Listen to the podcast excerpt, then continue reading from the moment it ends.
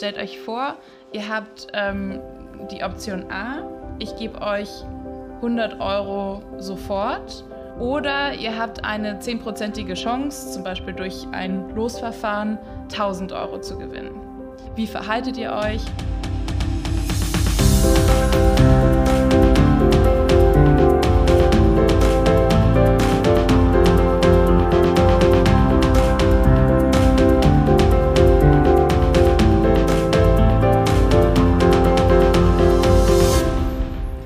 Hallo und herzlich willkommen zu einer neuen Folge Green Money Mind, der Podcast für mehr Nachhaltigkeit und finanzielle Freiheit.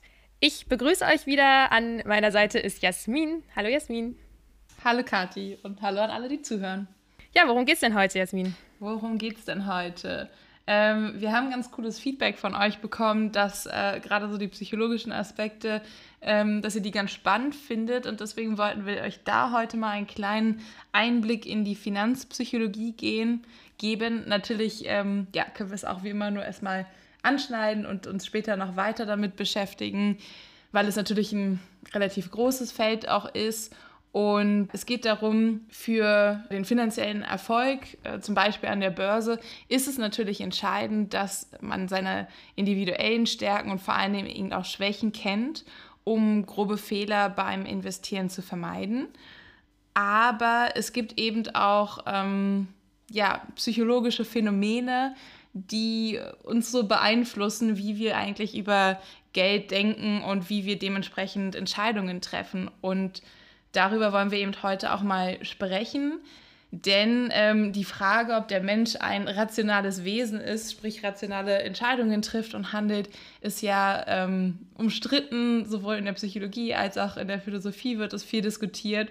Und ich denke aber, dass wir euch da ein paar ganz gute Möglichkeiten an die Hand geben können, dass ihr das mal so ein bisschen versteht, äh, wie wir eigentlich ticken, bezogen auf unsere Geldentscheidungen und wie man eben dieses Wissen auch für sich nutzen kann, um zukünftig ähm, ja, bessere Entscheidungen treffen zu können, beziehungsweise grobe Fehlentscheidungen zu vermeiden. Ja, ich habe da kurz, kurz noch ein kleiner Side-Fact. Ich habe ähm, mal im überfachlichen Wahlpflichtbereich in der Uni ähm, ein BWL-Modul belegt und fand das da auch ganz krass, dass eben immer aus der Perspektive des Homo economicus, also dieses rationalen Wesens, ähm, gesprochen wurde und alles immer danach berechnet wurde und irgendwie nie in diese ganzen Modelle einfließt, dass wir alle Menschen sind und nicht so rational immer handeln und, und denken, ähm, wie das, die Modelle postulieren. Also ja, das, das fand ich mal echt ganz spannend, so diesen Unterschied zu sehen zwischen den Studiengängen auch. Das ist ja echt spannend, vor allen Dingen, weil ähm, ja genau das, was du gerade sagst, ja eigentlich schon seit relativ langer Zeit äh, in der Psychologie als, als überholt gilt. Ähm, und das ist ja spannend, dass das dann so in der BWL heute noch als, als Standard benutzt wird. Mhm. Ich habe dann auch mal nachgefragt und mein Tutor meinte dann, dass es wohl immer noch die besten Vorhersagen trifft und mhm. so einfach am, am, am, leichtesten ist, irgendwie das Ganze äh, zu berechnen, weil man eben diese anderen Komponenten nicht gut mathematisch darstellen kann. Ja. Okay, ja, gut, verstehe. Okay, aber, aber auf jeden Fall spannend es ist spannend und ähm, vielleicht fangen wir einfach mal mit der Frage an, was ist denn, was versteht man denn überhaupt unter Finanzpsychologie? Also das ist ähm, das Erleben und Verhalten von Menschen im Umgang mit Geld. Allgemein ist ja Psychologie oder beschäftigt sich Psychologie ja immer mit dem Erleben und Verhalten von Menschen und bei der Finanzpsychologie geht es dann natürlich um das Geld. Ähm, genauer geht es um Finanzentscheidungen, die zum Beispiel Themen wie Sparen, Schulden, Ausgaben und vor allem eben auch das Investieren betreffen. Und dabei wird dann die Wahrnehmung und die Verarbeitung von Informationen untersucht, ähm, beispielsweise zum Geschehen an den Geldmärkten, ähm, zum Beispiel was Kursschwankungen angeht. Aber auch der Ablauf und die Einflussgrößen von Entscheidungsprozessen der HändlerInnen.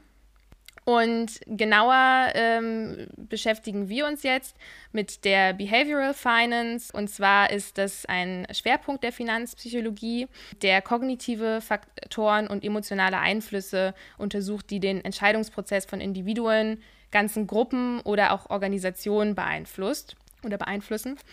Und ähm, unter anderem werden hier systematische Abweichungen des menschlichen Verhaltens vom ökonomischen Rationalmodell unter, untersucht, worüber wir ja gerade eben auch schon gesprochen haben.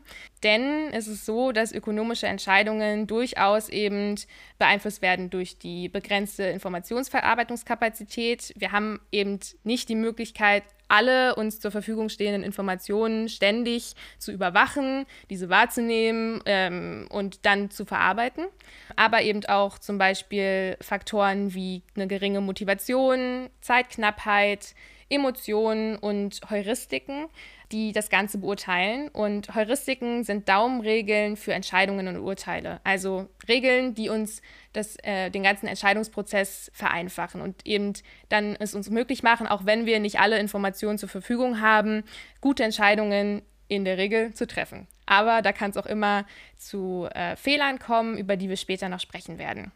In anderen Worten kann man einfach sagen, dass die Behavioral Finance psychologische oder marktpsychologische Einflüsse auf die Entscheidungen der AnlegerInnen und damit auch auf Kursverläufe beschreibt und untersucht. Als Beispiel noch, was denn da so Thema sein kann, sind Börsenanomalien, wie zum Beispiel den Januar-Effekt, der untersucht wird, also dass zum Beispiel die Marktpreise im Januar teurer werden, aber auch natürlich äh, Spekulationsblasen, Marktcrashs, äh, immer unter Fokussierung der menschlichen Perspektive. Gut, das war ja schon mal ein Haufen Informationen. Wir versuchen euch das jetzt äh, da noch so ein bisschen tiefer reinzugehen und euch dann auch einige Beispiele zu geben, ähm, damit ihr so ein Verständnis dafür bekommt. Und ähm, ja, wir fangen mal an mit einer zentralen Theorie, die auch der Behavioral Finance zuzuordnen ist, die man mal gehört haben sollte und noch besser verstanden haben sollte. Das ist die Prospect Theory. Und die ist von jemandem, den ihr eventuell kennt vom Namen. Also wenn es einen Psychologen unserer Zeit gibt, den man als Nicht-Psychologe kennt oder Nicht-Psychologin, ist das, glaube ich, ähm, äh, Daniel Kahneman. Der hat ja einige Bücher, einige Bestseller geschrieben und der hat eben auch zusammen mit ähm, Tversky schon Ende der 70er, in den 80ern die Prospect Theory aufgestellt. Und äh, er hat sogar, zwar nicht für die Theory, aber äh, generell einen Nobelpreis gewonnen, weil er eben nämlich ähm, ja, sehr relevante Befunde zur, zum Thema Irrationalität menschlicher Entscheidungen erbracht hat. Das ist wieder genau dieses Thema, von dem wir am Anfang gesprochen haben, ähm, dass wir eben doch nicht so rational als, als menschliches Wesen in unseren Entscheidungen sind. Okay, also Prospect bedeutet so viel wie Zukunftsaussicht oder auch Vorstellung. Und in der Theorie wird beschrieben, wie Menschen, Menschen Entscheidungen treffen. Und das ist natürlich super relevant für das Thema Investieren, weil das ist ja im Endeffekt nichts anderes als ähm, ja, Informationen, andere Einflüsse abwägen und dann zu einer Entscheidung zu kommen. Ich kaufe, ich verkaufe, ich halte. Von daher ist es natürlich super spannend. Und der Ausgangspunkt ist eben der Mensch. Also es geht um die Perspektive des Menschen. Und der strebt immer nach Entscheidungen zur Nutzenmaximierung. Und der Zusatz der Prospect Theory ist aber, dass er dabei immer ähm, sich an ein Bezugssystem hält. Okay, also was heißt das? Nutzenmaximierung kann man sich ganz einfach ähm, vorstellen. Ein kleines Beispiel. Ihr haltet einem Kind beide Hände vor und in der einen Hand habt ihr einen einzelnen Bonbon und in der anderen Hand habt ihr eine ganze Tüte mit Süßigkeiten, also mit äh, Gummischlangen und Schokolade und Bonbons und was weiß ich, was es da alles so gibt. Was glaubt ihr, wofür entscheidet sich das Kind? Wir können ja mal, wir können ja mal den Test machen. Wir fragen mal, wofür entscheidet sich Kati? Es ist klar, natürlich die ganze Tüte. Warum sollte ich nicht, äh, nicht alles nehmen, wenn ich es haben kann? Genau. Also ich denke mal generell, außer äh, das Kind wurde in einer ganz speziellen Art und Weise ähm, erzogen, würde sich, würden sich wahrscheinlich die meisten Kinder für die ganze Tüte und nicht für den einzelnen Bonbon entscheiden. Warum? Weil Nutzenmaximierung ist natürlich viel besser, viele Süßigkeiten zu haben als nur eine. Mhm.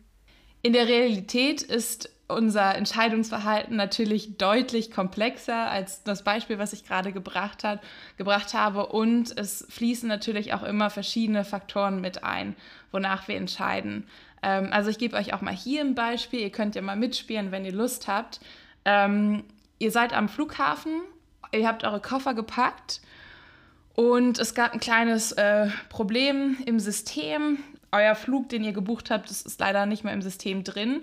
Und nun werden euch am Schalter zwei Möglichkeiten angeboten. Und die erste Möglichkeit ist, äh, ja, ihr könnt heute noch in den Urlaub fliegen. Ihr müsst allerdings den Höchstpreis dafür zahlen.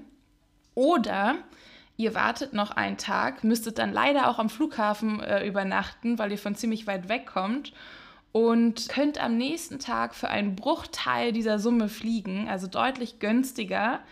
Allerdings ähm, ist das nicht garantiert. Also die, die Chancen dafür, dass ihr dann gar nicht mehr fliegen könnt, liegen so bei 66 Prozent.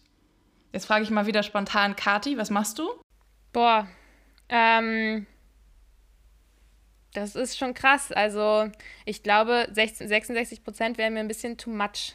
Okay. Ich glaube, ich würde heute in den Urlaub fliegen. Okay, aber ihr seht, da war natürlich gerade die Entscheidungsfindung ähm, nicht ganz so schnell und so offensichtlich wie bei der ähm, Zuckertüte. Mm. So, und wonach wir diese Entscheidungen treffen, darüber wollen wir jetzt mal sprechen, denn es gibt natürlich zentrale Annehmen, äh, Annahmen dieser Theorie. Ja. Magst du mal anfangen? Genau, also es ist ja eben nicht nur so, dass wir den objektiven Wert von der Konsequenz betrachten, wenn wir entscheiden, sondern dass das Ganze durch subjektive Einflüsse äh, bestimmt wird. Und da haben wir zum einen einen subjektiven Referenzpunkt, und zwar, dass Entscheidungen immer in Abhängigkeit von ähm, einem Referenzpunkt, eben dem sogenannten subjektiven Nullpunkt, getroffen werden. Dazu auch mal ein Beispiel. Wenn man in eine Gehaltsverhandlung geht und ja, einer guten Aussicht da reingeht. Ähm, also es ist schon sicher, es gibt eine Gehaltserhöhung, aber man weiß noch nicht, wie viel, erwartet ungefähr um die 10 Prozent, bekommt dann letztendlich aber nur eine äh, Erhöhung von 6 Prozent. Dann ist ja die, die rationale oder objektive Beurteilung 6 Prozent Gehaltserhöhung, ist ja ein Gewinn, aber subjektiv fühlt es sich dann an wie ein Verlust, weil man eben mit dem Referenzpunkt von den 10 Prozent Erhöhung reingegangen ist. Das heißt, in dem Punkt sind wir schon mal nicht rational. Mhm. Dann gibt es noch die Annahme des abnehmenden Nutzens. Also stellt euch vor, ihr könnt euren Gewinn zum Beispiel an der Börse von 100 Euro auf 200 Euro steigern. Dann werdet ihr diesen Gewinn höchstwahrscheinlich höher bewerten, als wenn euer Gewinn von 1000 Euro auf 1100 Euro steigt. Und es ist ja bei beiden mal die gleiche Summe, also ihr gewinnt 100 Euro, aber es fühlt sich einfach äh, anders an, ne? weil 100 von 100 auf 200 Euro hat man sein Geld verdoppelt. Ähm, wenn ich 1000 Euro habe und ich kriege 100 dazu, dann ist es ähm, gar nicht mehr so eine große Nutzenzunahme. Und da, das kann man sich so ein bisschen wie so eine Kurve vorstellen, die dann halt abflacht. Am Anfang ist die relativ steil und ähm, je weiter oben wir dann sind, desto mehr flacht sie ab. Ja, so war das ja eigentlich auch damals, ähm, wenn man Taschengeld bekommen hat und dann irgendwann ein bisschen mehr Geld bekommen hat. dann hat sich das auch wie sehr, sehr viel mehr Geld angefühlt, weil es dann eben alles noch sehr kleine Beträge waren. Aber wenn man heutzutage mhm. zum Beispiel beim Gehalt so die gleiche Summe raufgepackt bekommen würde, weiß ich nicht, von 50 auf 100 Euro und das dann äh, insgesamt nur 50 sind, dann ja, denkt man sich, gut, hätten sie sich auch sparen können ähm, oder mir lieber mal ein bisschen mehr geben können. Ja. Dann noch eine weitere Annahme ist, dass äh, Verluste als schlimmer wahrgenommen werden, als Gewinne als gut wahrgenommen werden. Das bedeutet, dass kleine Verluste vermehrt negative Emotionen verursachen, als kleine Gewinne positive Emotionen hervorbringen können. Das nennt sich auch Loss Aversion. Es ist schlimmer, 10 Euro zu verlieren, als 10 Euro zu bekommen. Also der Verlust wird als schlimmer und größer wahrgenommen als ähm, der Gewinn, auch wenn es eben sich um den gleichen Betrag handelt. Hm. Ja, das kann ich mir total vorstellen. Also ich glaube, ähm, ich meine, gut, 10 Euro ist natürlich auch noch eine überschaubare Summe, mm. aber trotzdem, wenn mir die jetzt so irgendwie aus dem Portemonnaie fällt oder manchmal klemmt man sich die ja noch so hinten äh, beim Handy in die Schale mit rein oder so, wenn man das Portemonnaie nicht dabei haben will, dass ja. man sich da eher ärgert, äh, die 10 Euro verloren zu haben, als irgendwie 10 Euro zu bekommen. Ja, Weiter geht's mit dem ähm, Risikoverhalten. Das variiert nämlich nach der Ergebniserwartung. Das bedeutet, dass wenn Menschen schon davon ausgehen, dass sie einen ähm, Verlust erleiden werden, dann neigen sie eher zu riskanten Verhalten. Und andersrum, wenn Menschen einen Gewinn erwarten, dann bevorzugen sie eher risikoloses Verhalten ähm, beziehungsweise entscheiden sich auch für eher sichere Entscheidungsoptionen. Auch hierzu mal ein Beispiel. Wir treffen riskantere Entscheidungen, um den Verlust von zum Beispiel 100 Euro zu vermeiden, als wenn wir versuchen, 100 Euro zu gewinnen. Also stellt euch vor, ihr habt ähm, die Option A, ich gebe euch 100 Euro sofort. Oder ihr habt eine 10%ige Chance, zum Beispiel durch ein Losverfahren, 1000 Euro zu gewinnen. Dann haben sich äh, in den Studien äh, knapp 80 Prozent für die sichere Option ähm, entschieden, nämlich die Option, ja, dann lasse ich mir doch 100 Euro schenken, weil sie sind ja, ähm, ja in einem Gewinnszenario und sind da eben eher risikoarm äh, oder risikoscheu eingestellt. Jetzt stellt euch das aber mal so rum vor. Ähm, wir pokern auf der Straße, also pokern in Anführungszeichen, und ähm, ihr müsst mir das Geld abgeben.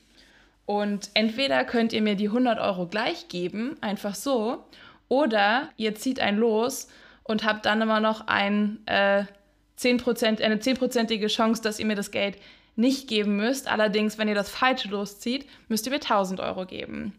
Dann ist es tatsächlich so, dass äh, die Mehrheit in den Studien dazu sich für die zweite Option entscheiden würde, dass sie sagt, ey, ich gebe doch nicht einfach 100 Euro an die fremde Frau da auf der Straße ab, sondern dann will ich doch wenigstens mal mein Glück probieren.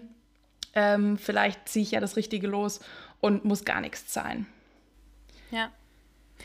Und obwohl das ja in beiden Fällen objektiv gesehen die gleiche Wahrscheinlichkeit ist. Also ja. einmal bei den, bei den 100 Euro ist klar, so, das geht auf die Hand oder wir verlieren es sofort, deswegen sind es die 100 Euro. Und bei der 10%igen Chance, wenn man dann die 1000 Euro mal die äh, 0,1 äh, von dem Prozent eben rechnet, dann kommen wir ja auch letztendlich auf 100 Euro. Ja, also, genau.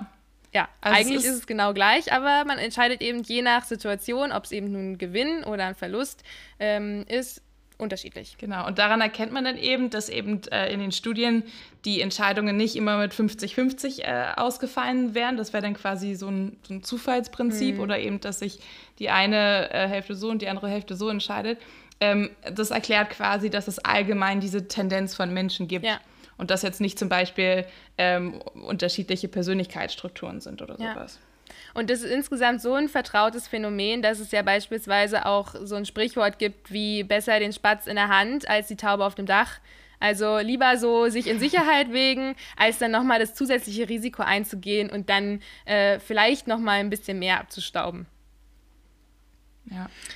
Okay, ähm, jetzt ging es ja gerade schon um, Wahrscheinlichkeits, äh, um, um, Wahrscheinlichkeiten und ähm, eine weitere Annahme der Prospect Theory ist, ähm, dass die Wahrscheinlichkeiten, die objektiven Wahrscheinlichkeiten subjektiv anders wahrgenommen werden oder anders war eingeschätzt werden. Und zwar werden kleine Wahrscheinlichkeiten oftmals überschätzt. Das erklärt auch zum Beispiel oder kann erklären, warum Menschen Lotto spielen. Also wenn man eben sich jetzt in dem einstelligen Bereich äh, befindet, also weiß ich nicht, eine Gewinnchance von 2%, dann nehmen wir das oftmals als, ähm, höher, als eine höhere Wahrscheinlichkeit wahr, als es tatsächlich ist. Und wiederum mittlere und große Wahrscheinlichkeiten werden oftmals unterschätzt. Bei den absoluten Wahrscheinlichkeiten, also entweder wirklich ganz klar 0 oder ganz klar 1, ich bekomme was oder ich bekomme nichts mit Sicherheit, da unterscheiden sich die objektiven Wahrscheinlichkeiten von den subjektiven Wahrscheinlichkeiten nicht. Also da, da haben wir es eben auch nicht mit einer Unsicherheit oder mit einem Risiko zu tun, sondern wir wissen ganz klar, was uns erwartet. Da habe ich auch noch eine lustige Anekdote zu. Mhm. Ähm, zum Beispiel bin ich jemand, der in seinem Leben nicht an Gewinnspielen teilgenommen hat äh, und auch nicht Lotto gespielt habe, ja. äh, weil, weil ich mir halt immer denke, so, naja, was sind dann halt die Chancen und so. Und jetzt habe ich mich in letzter Zeit ein paar Mal erwischt, dass ich äh, bei ein paar Gewinnspielen bei Instagram mitgemacht habe. Weil ich mir halt dachte, ich habe mir dann immer angeschaut, äh, okay, wie viele Follower haben die dann? Dann konnte ich ungefähr schätzen, wie viele Leute bei dem Gewinnspiel mitmachen. Und dann dachte ich immer so, die Chancen sind halt viel, viel größer, als im Lotto zu gewinnen. Da kann man ja mal mitmachen. ja, und wahrscheinlich ist aber insgesamt trotzdem noch eine relativ geringe Wahrscheinlichkeit und vielleicht hast du sie überschätzt, aber vielleicht auch nicht. Hattest du denn mal Glück? Nein. Oh. ich okay, habe tatsächlich hab einmal was gewonnen über Instagram. Echt? Ja, ähm, und zwar durfte ich zu einem Konzert gehen. Cool. Das war richtig cool. cool. An wie vielen Gewinnspielen hast du insgesamt teilgenommen, damit wir mal so eine Quote haben? Boah, auch nicht so viele. Also ich denke mir auch meistens, boah, das ist mir jetzt den Aufwand nicht wert. Also manchmal, wenn man wirklich nur einen Kommentar schreiben muss, okay, aber ich mache es auch eher selten. Kann ich jetzt aber auch nicht ja. sagen. Ähm, okay, weil ich wollte auch gerade sagen, also ich habe jetzt vielleicht gerade mal so an zwei, drei Sachen mit teilgenommen. Ähm, vielleicht ja. muss ich noch ein bisschen gedulden. ja, ich glaube auch. Okay, ähm, ja, wollen wir mal weitergehen? Ja, okay. Wir wollen euch gerne noch so eine Auswahl an Phänomenen vorstellen. Also wir, wir gehen jetzt weg von der Prospect Theory ähm, und wollen euch einfach gerne noch ein paar ja, psychologische Phänomene vorstellen, die jetzt nicht nur für die Finanzpsychologie gelten, sondern generell, aber ähm, wo wir finden, die kann man eben auch gut ähm, auf das Thema Geld und Entscheidungen ummünzen, weil wir sind ja natürlich alle nicht frei von Stimmungen und Effekten bei unserer Entscheidungsfindung. Und ähm, wie Kathi vorhin ja auch schon gesagt hat, haben wir ja auch einfach eine begrenzte Informationsverarbeitungskapazität, beziehungsweise auch gerade auf dem Kapitalmarkt haben wir auch nicht immer den Zugang zu allen Informationen und ähm, müssen deswegen eben häufig auf ähm, Heuristiken zurückgreifen. Und dann gibt es auch Urteilsfehler, die zum Beispiel durch soziale Effekte zustande kommen. Ähm, also vielleicht, deswegen sagen wir auch immer, das Allerwichtigste ist, sich wirklich äh, inhaltlich mit dem Thema auseinanderzusetzen. Wenn man jetzt eben zum Beispiel sagt, ich möchte gerne in eine einzelne Aktie investieren, kommt man nicht drum herum, sich wirklich mit dem Unternehmen, äh, der Strategie etc. auseinanderzusetzen damit man eben nicht in solche sozialen Effekte wie, äh, ach, das machen ja alle so oder äh, das macht keiner und wenn sich keiner das traut, dann ist bestimmt was falsch daran, in diese Aktie zu investieren, dass man genau darauf quasi nicht reinfällt. Ja. Und das erste Phänomen, was wir euch vorstellen wollen, ist die Tendenz zur Selbstüberschätzung, Overconfidence genannt. Und das besagt einfach, dass Menschen generell dazu neigen, die Genauigkeit ihrer eigenen Urteile zu überschätzen. Ich, ich lasse mal so eine Pause, kann mal jeder für sich wirken lassen, bevor ihr sagt, ja, also bei mir passiert das ja nicht. ähm, ja. Und Anleger und Anlegerinnen können ähm, bezüglich ihrer Investitionen weit optimistischer sein, als es sachlich gerechtfertigt ist. Das äh, könnt ihr uns jetzt glauben oder nicht, da gibt es Studien zu.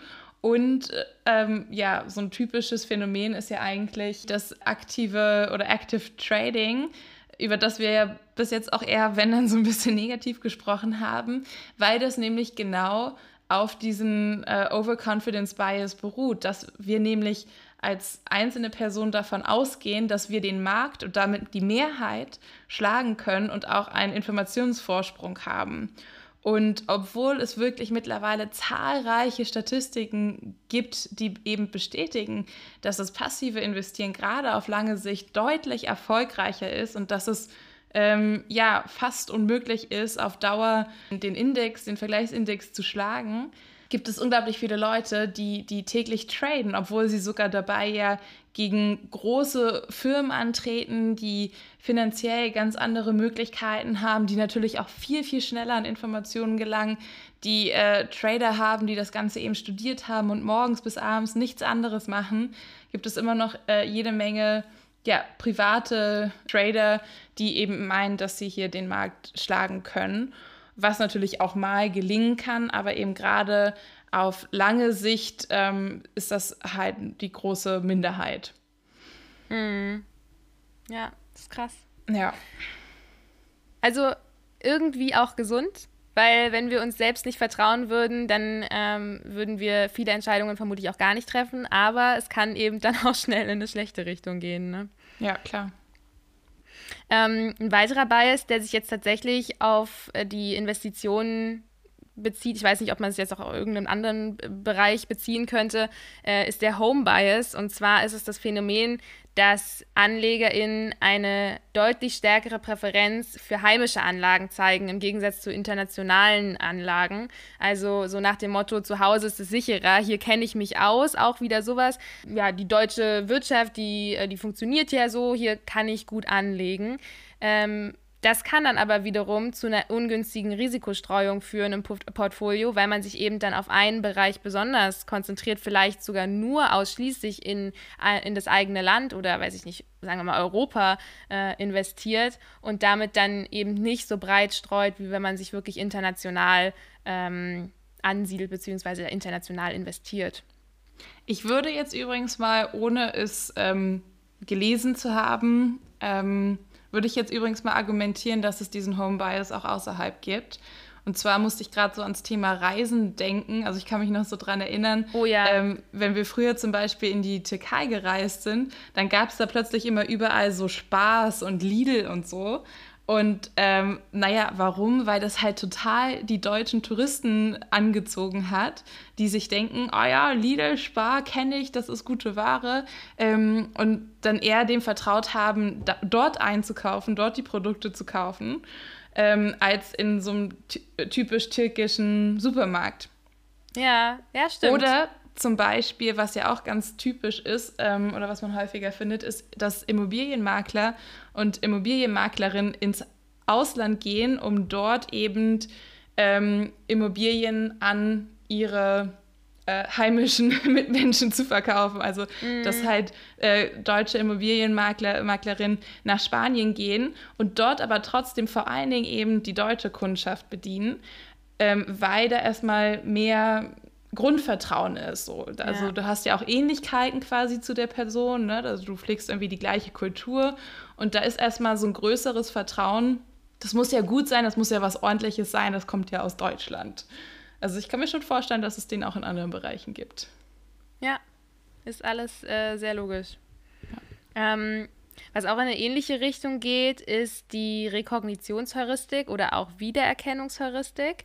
Ähm, und zwar werden hier Aktien, äh, also das ist jetzt wieder eine Sache, die sich auf verschiedene Bereiche beziehen kann, aber wenn wir es eben auf die Finanzwelt beziehen, dann werden hier Aktien oder Finanzprodukte von äh, bekannten Unternehmen bevorzugt gegenüber ähm, solchen von unbekannten. Also das kennt man ja genauso auch, wenn man jetzt einkaufen geht und die klassischen Marken hat, ähm, die dann oftmals bevorzugt werden. Ähm, genau, und aus, also wenn man, wenn man zwischen zwei Alternativen entscheidet und dann die eine irgendwie bekannt ist, dann wählt man eher die, weil sie die einem irgendwie sicherer vorkommt, beispielsweise, oder besser, was auch immer. Und genau darauf spielt ja auch eigentlich die meiste Werbung drauf ab, weil ähm, ja. Das, das meiste, was wir sehen, ist ja halt Imagewerbung, ähm, was jetzt gar nicht unbedingt so einen großen Nutzenvorteil äh, ja, rüberbringt, sondern ein, es geht einfach nur darum, oder wenn vor einem Fußballspiel oder während des Fußballspiels irgendwelche Marken genannt werden, gesponsert werden und so weiter, dann geht es ja wirklich allein um die Tatsache, ähm, diese, diese Marke präsent im Kopf der, der Verbraucher und Verbraucherinnen zu halten. Und damit eben genau dann dementsprechend diese Entscheidungen getroffen werden. Ja. Und dann gibt es noch eine, ja, ich würde sagen, sehr bekannte Heuristik in der Psychologie. Ähm, vielleicht habt ihr schon mal davon gehört. Das ist nämlich die Ankerheuristik. Ähm, also es bedeutet, dass wir immer äh, uns gewisse Anker setzen, bevor wir Entscheidungen treffen. Das heißt, es geht um die T Tendenz eines Urteils in Richtung eines vorab präsentierten Standards. Also dafür vielleicht auch mal ein Beispiel ähm, aus dem Einkaufsverhalten. Ihr seht ein Produkt für 89,99 und das ist jetzt auf 34,55 Euro heruntergesetzt. Dann habt ihr automatisch oder wir alle automatisch erstmal ähm, die Assoziation, oh, it's a good deal.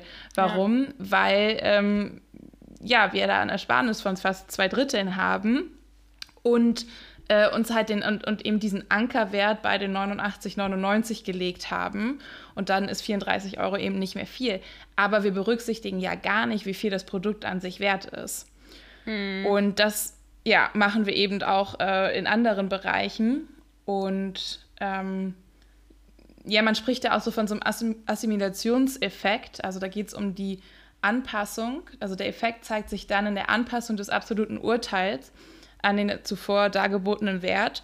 Und da habe ich zum Beispiel mal beobachtet, ähm, ich habe eine Taxi-App, ohne zu viel zu verraten oder das überhaupt kritisch zu sehen. Ich finde es ganz witzig. Und ähm, man bezahlt eben über diese App und kann dann auch das Trinkgeld eingeben, direkt wie viel Trinkgeld man geben möchte. Und da ist quasi, also ich kann es jetzt nicht ganz genau sagen, ist ja auch egal, ähm, 10%, 15%, 20% ähm, vorgegeben. Du musst halt das dann auswählen. Die 15 Prozent sind in der Mitte und sind auch erstmal schon mal für dich vorausgewählt. Und das ist natürlich wieder so eine genaue Ankersetzung, ne? dass dir irgendwie vermittelt wird. Ähm, also der Durchschnitt gibt irgendwie 15 Prozent, obwohl es ja in Deutschland eigentlich total typisch ist, eher die 10 Prozent Trinkgeld zu geben. Ja, krass. Ja, da wird es halt total gut für sich genutzt. Ne? Ja, total. Ja, aber gut für die Taxifahrer und Fahrerinnen. Ja. Und genau, am Kapitalmarkt geht es eben auch darum, dass ähm, verschiedene Investments nach unterschiedlichen Größen, wie zum Beispiel dann eben auch dem Ankaufswert oder den höchsten erzielten Wert in der Vergangenheit, ähm, ja, darauf bezogen werden und wir danach eben unsere Anker setzen und danach unsere Entscheidungen treffen. Ja, und wenn wir jetzt schon bei der Vergangenheit sind, dann ähm, können wir auch direkt übergehen zum nächsten, zur nächsten Heuristik. Und zwar ist es der Rückschaufehler.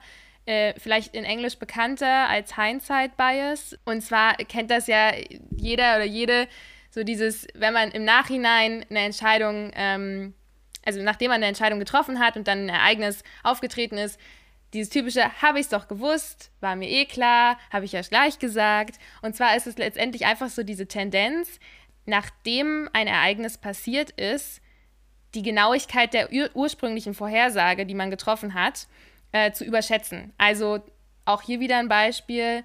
Ähm, vor der Wahl hat man eine Prognose aufgestellt, wie das Ergebnis ausfallen wird. Und nachdem dann das Wahlergebnis veröffentlicht wurde, passt man seine Erinnerung im Nachhinein dem an und, und gleicht es dem an. Also es kommt zu einer Gedächtnisverzerrung oder zu einer Fehlerinnerung ähm, an das frühere Urteil. Und dann kommt es eben zu diesem typischen Spruch so, ja, ich habe ja gesagt, es würde passieren. Und ähm, man überschätzt sozusagen die eigene Vorhersagekraft oder auch zum Beispiel überhaupt erstmal so ähm, die, die Vorhersagbarkeit von dem e Ereignis allgemein oder auch die Zufälligkeit, wie etwas passiert. Also die Zufälligkeit wird unterschätzt und die Vorhersagbarkeit wird überschätzt. Ähm, und wenn man das jetzt wieder auf den Finanzmarkt bezieht, dann kann das, glaube ich, auch gut erklären, warum viele dann beim aktiven Trading bleiben, wenn sie mal einmal einen äh, Gewinn erzielt haben. Also gerade vor allem so zu Beginn, wenn man irgendwie einmal was investiert hat und dann direkt da ganz gut Geld mitgemacht hat, dann kann man natürlich immer gut sagen, ah, ich habe ja gewusst, dass genau das Unternehmen positiv performen wird und genau das Unternehmen wird dann die Gewinne steigern und ähm, ich wusste es ja, ich habe es ja vorhergesehen und dann bestätigt man im Nachhinein irgendwie oder korrigiert im Nachhinein so die anfängliche Vorhersage hin zu dem, was dann tatsächlich passiert ist. Mhm. Und das hatten wir ja auch schon im Zusammenhang mit dem äh, Thema Glaubenssätze angesprochen. Und da schließt sich nämlich ähm, der nächste Punkt von mir auch ganz gut drauf an, nämlich die Bestätigungstendenz oder der Confirmation Bias. Und da geht es nämlich darum, dass wir ja immer versuchen, eigentlich unsere eigene Hypothese, die wir aufgestellt haben, eher zu belegen, beziehungsweise bevorzugt Informationen suchen, die unsere Hypothese ähm, bestätigen, als sie zu widerlegen. Also ähm, zum Beispiel lohnt sich eine Investition in eine bestimmte Aktie, sagen wir mal jetzt Adidas, äh, und wir geben das irgendwie so ein äh, bei Google äh, oder dann lesen wir uns eher die Artikel zum Beispiel durch, die, die das auch bestätigen. Ähm, oder wo, wo, mir das auch mal ganz häufig auffällt, ist äh, so beim Thema Politik und politische Einstellung, dass äh, wir halt immer eher diese Tendenz haben, uns dann eben auch mit den Leuten zu unterhalten, die sowieso schon unsere Einstellung ähm, zur Politik unterstützen und uns dann eher immer noch mal darin bestätigen, anstatt mal versuchen, Gegenargumente zu sammeln. Also das ist auch so ein ganz ja. Ja, typisches, äh, natürliches Verhalten. Und da muss man aber eben gerade, wenn es eben um was geht, also wie zum Beispiel die eigenen Investitionen, aber ich denke auch für die politische Haltung ist es nicht verkehrt, ist es natürlich gut, das einfach im, im, im Hinterkopf zu behalten und eben auch einfach mal zu versuchen, auch mal Gegenargumente für die eigene ähm, Meinung oder Hypothese ähm, zu suchen. Ja, Klassiker ist ja auch, man hat irgendwelche Krankheitsanzeichen oder man ist sich nicht so ganz sicher, was das jetzt ja. da gerade sein könnte. Und dann setzt man sich hin, googelt und was findet man? Man ist natürlich sterbenskrank und, und findet dann auch genauso das, was man vermutet hat. Und egal wie viele Informationen es gibt, die das Ganze widerlegen könnten, ähm, man, man, sucht dann sich doch das raus, was letztendlich zu der eigenen Hypothese passt. Und ich glaube, das kennt aber oder sollten fast alle kennen, die irgendwie im wissenschaftlichen Kontext sind. Ähm, also egal in welchem Studiengang, also den Confirmation Bias, den kennt man wahrscheinlich, weil das ist natürlich das Ding der Forschung, was vermieden werden sollte. Ja, ähm, ja also da sollte man auf jeden Fall immer beide Seiten betrachten.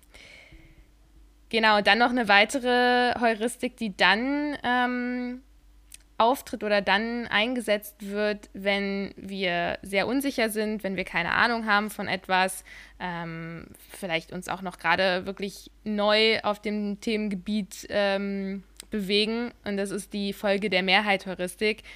Ganz, ganz klar, wie es der Name auch sagt, nämlich, dass man bei Unsicherheit so urteilt, wie viele andere auch urteilen. Also ganz klassisches Beispiel aus dem Alltag. Man steigt aus der Bahn aus, ist an einer neuen Station und möchte zu einem öffentlichen Gebäude. Weiß nicht, wo lang es geht. Ähm, ich bin da auch immer gut drin, genau den falschen Ausgang zu wählen und dann oben festzustellen, ach ja, genau, andere Richtung hätte es sein müssen. Ähm, Fühlt sich zumindest immer so an, ja, kenne ich auch. Ja, ähm, aber wenn man dann das Glück hat und viele Menschen um sich rum hat, die alle irgendwie so in eine Richtung gehen, dann läuft man meistens denen hinterher, weil man denkt, naja, die werden schon recht haben. Und an der Börse ist ja genauso.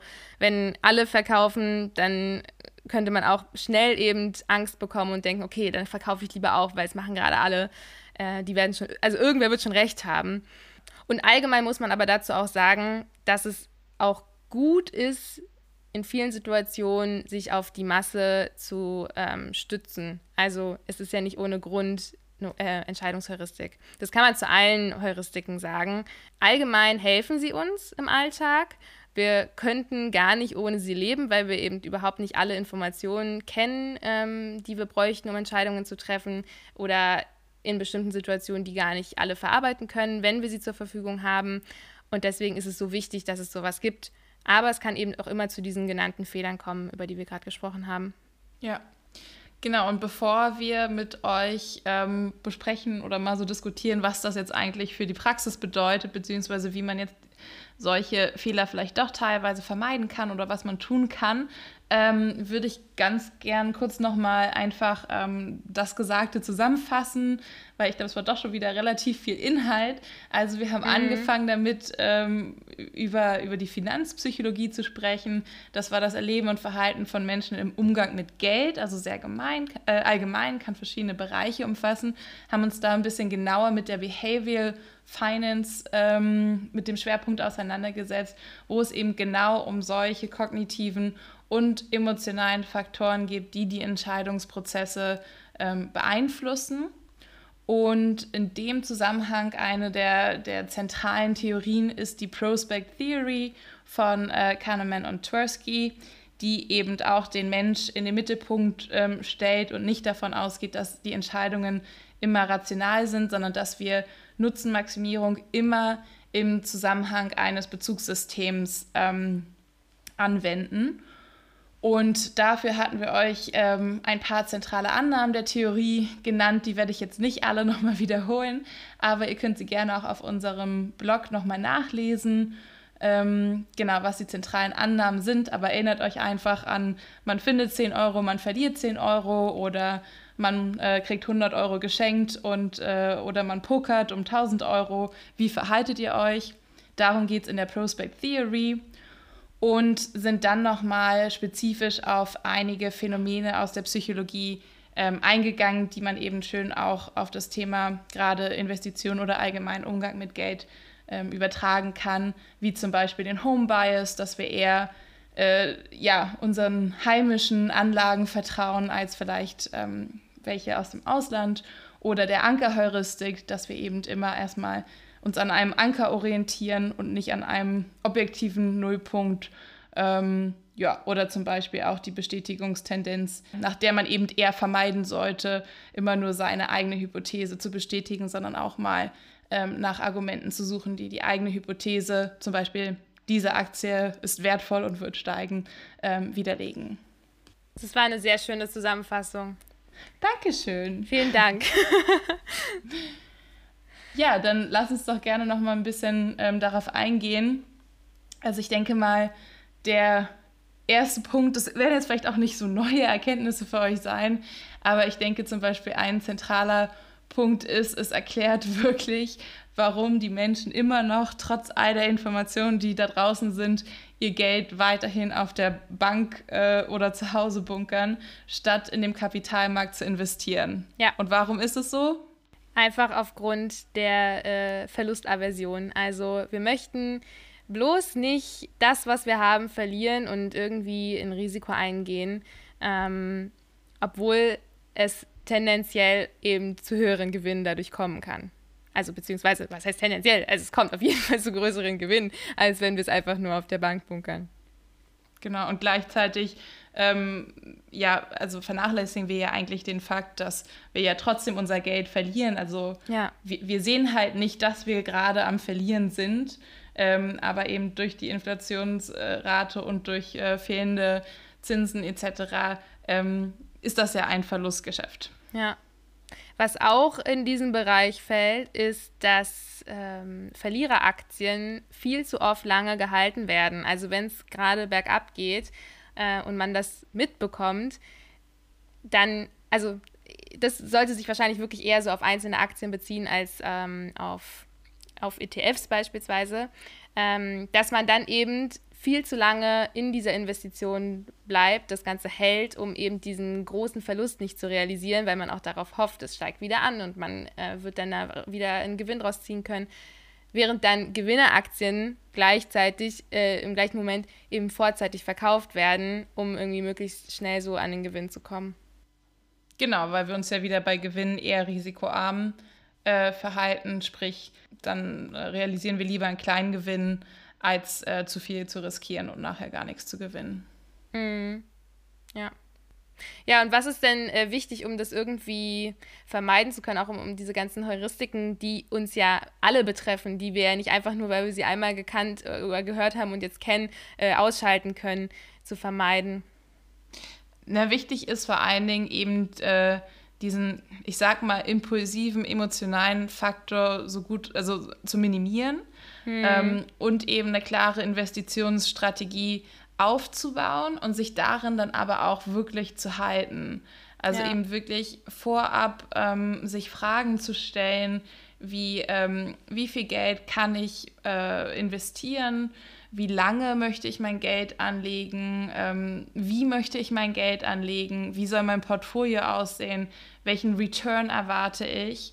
Und dann eben doch ähm, auf eine langfristige Investition im Sinne von Buy and Hold ähm, zu setzen, als ja, als, als tagtäglich zu agieren, weil man dann natürlich auch wieder eher, ich sag mal, diesen menschlichen Faktor, und ich will das jetzt nicht negativ sagen, weil als Psychologinnen wissen wir ja, dass der sehr wichtig ist und Emotionen auch, aber um den in diesem Zusammenhang zumindest zu minimieren. Mhm.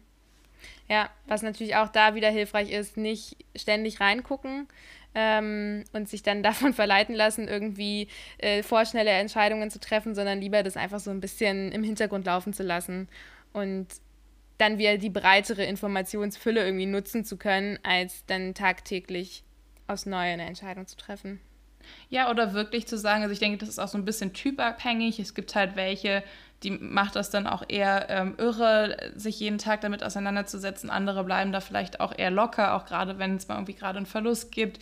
Ähm, oder wer eben sagt, ich möchte mich dabei ausprobieren, das ist ja auch völlig in Ordnung, aber dann sollte man ja so sein, sein Spielgeld haben, also halt eine, eine fixe Summe, wo man mhm. sagt, ähm, da möchte ich mich jetzt ein bisschen ähm, ja, risikoreicher vielleicht auch ähm, mit mal einsetzen. Ich möchte vielleicht mal Daytrading probieren. Ich möchte vielleicht mal in äh, unkonventionelle äh, Investitionsmethoden äh, investieren oder so. Das ist ja auch alles okay. Und ich denke auch sogar im Gegenteil, es ist sogar eher positiv um da mal so seine, seine eigenen Erfahrungen zu machen und äh, Erfahrungen auch aufzubauen.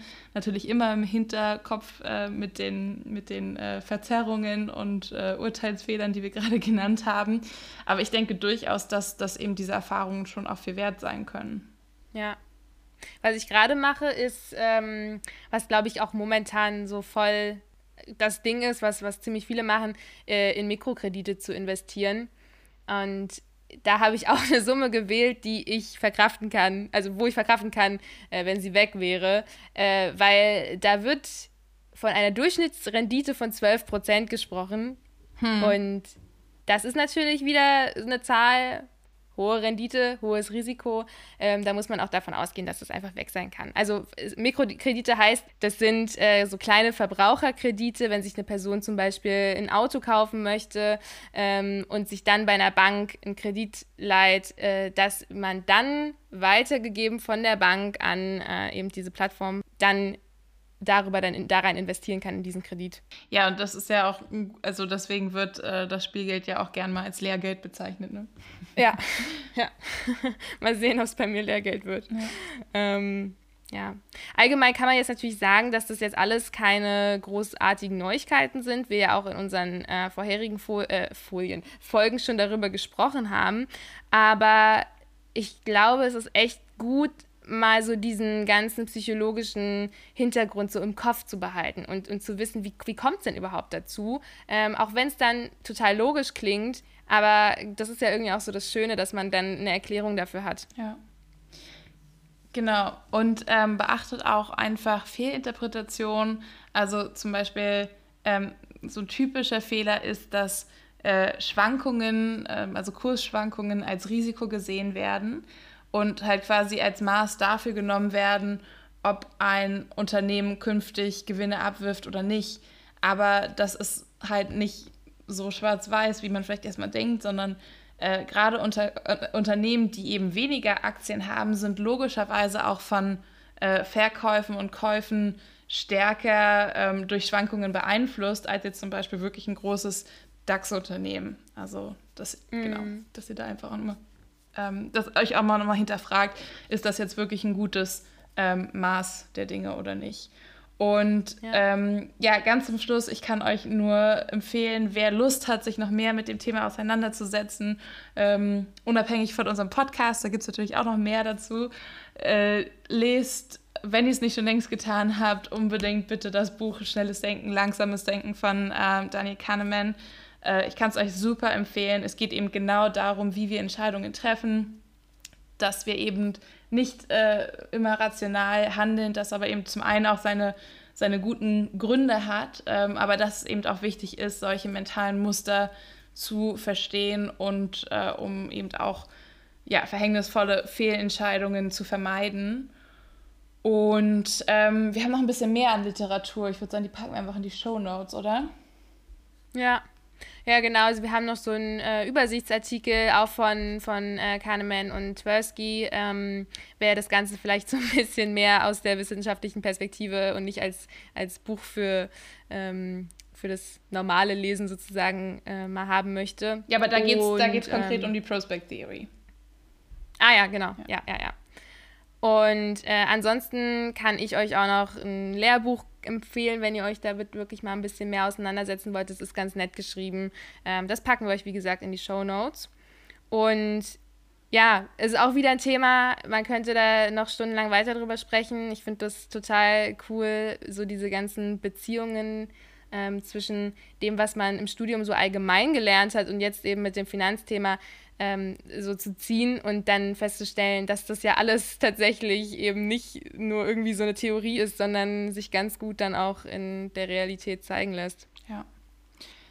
Ja, ich würde sagen, in dem Sinne, ähm, ich hoffe, euch hat das gefallen. Ähm, wie immer, lasst uns gerne Feedback da. Vielleicht kennt ihr ja auch, äh, habt ihr schon so die ein oder andere Situation erlebt, wo ihr jetzt denkt, so, mh, hm, da habe ich mich wiedererkannt. Äh, schreibt uns das hm. gerne oder vielleicht auch welche Strategien ihr eben ähm, auch anwendet, um ja, um äh, gute äh, finanzielle Entscheidungen zu treffen. Das würde uns auf jeden Fall interessieren, da mal von euch zu hören. Ja, auf jeden Fall. Wie immer könnt ihr uns über Instagram kontaktieren unter Green Money Mind. Folgt uns hier gerne bei Spotify und dann hören wir uns beim nächsten Mal wieder. Wir freuen uns. Bis zum nächsten Mal. Ciao, ciao. Tschüss.